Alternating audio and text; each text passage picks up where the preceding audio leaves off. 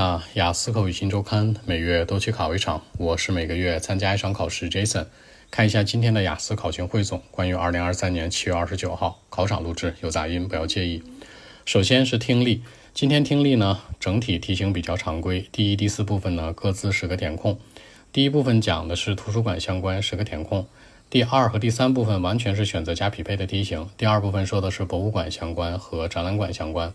第三部分说的是学术讨论，题型都是一样的啊，选择加匹配，所以很考验你的审题时间。第四个部分呢是航海技术相关，十个填空。整体来说，今天听力难度系数居中偏上，其实有点难。那无论是题型还是出题的角度都是这样，尤其是二三部分当中都是选择加匹配，很考验你的审题的时间的一个终结能力。第二个内容阅读，今天阅读超级难。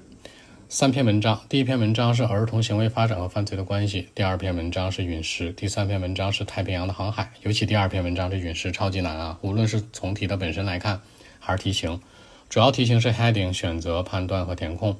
今天的阅读应该是最近这四到五场里面居中偏上难度的，甚至说不客气的来讲，可能是最难的了。赶上今天考试这个是吧？你应该心里有个准备。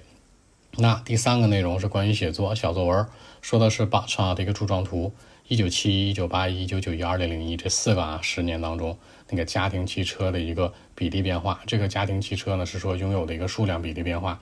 那整体来说的话呢，小作文还算比较友好，要把里面的特征数据写出来就可以了。注意是特征数据。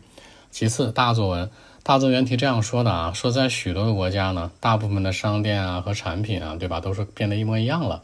一些人认为这是很积极的一件事儿，有人觉得这事儿很消极，不太好，投了两者观点。这事儿说的是什么呢？就你能买到的吃的、用的、穿的什么的都一样，大家穿的一样，比如牛仔裤，男生穿，女生也穿，是吧？都一样，版型、款式都一样。你吃这零食、方便面、泡面都一样，是说的这样一件事儿。大家注意，什么叫做存在即合理？就这事儿能在现代社会当中出现，那既那既然能出现，能持续这么些年，肯定是它有持续的理由。所以写优点或者说写积极这个方向可能会更符合客观事实。三个维度。首先是这个 shops and product，就是说白了产品这个角度。那也就是说呢，产品这个角度来讲，它既然能出现这个情况，肯定是满足人们的需求。所以就需求层面来说，其次就人的选择，人们没什么可选的嘛。这样做的一个好处是什么？东西可能性价比会更高一些，大家穿的吃都一样，没有太多的攀比心。你站在这个维度去说，也是不错的一个考虑。第三，可以站在这个生产商的角度，这样的话可以让产品的价格降低啊，可以更加规模化生产呢。总之，这事儿整体来讲是很好的，但有一个问题是什么呢？人们丧失了个性。但是个性在现实面前来讲，可能没那么重要吧？你这样去写，可能文章文分数会更高一些哦。整体来说，今天的考试呢，整体难度系数是比较大的。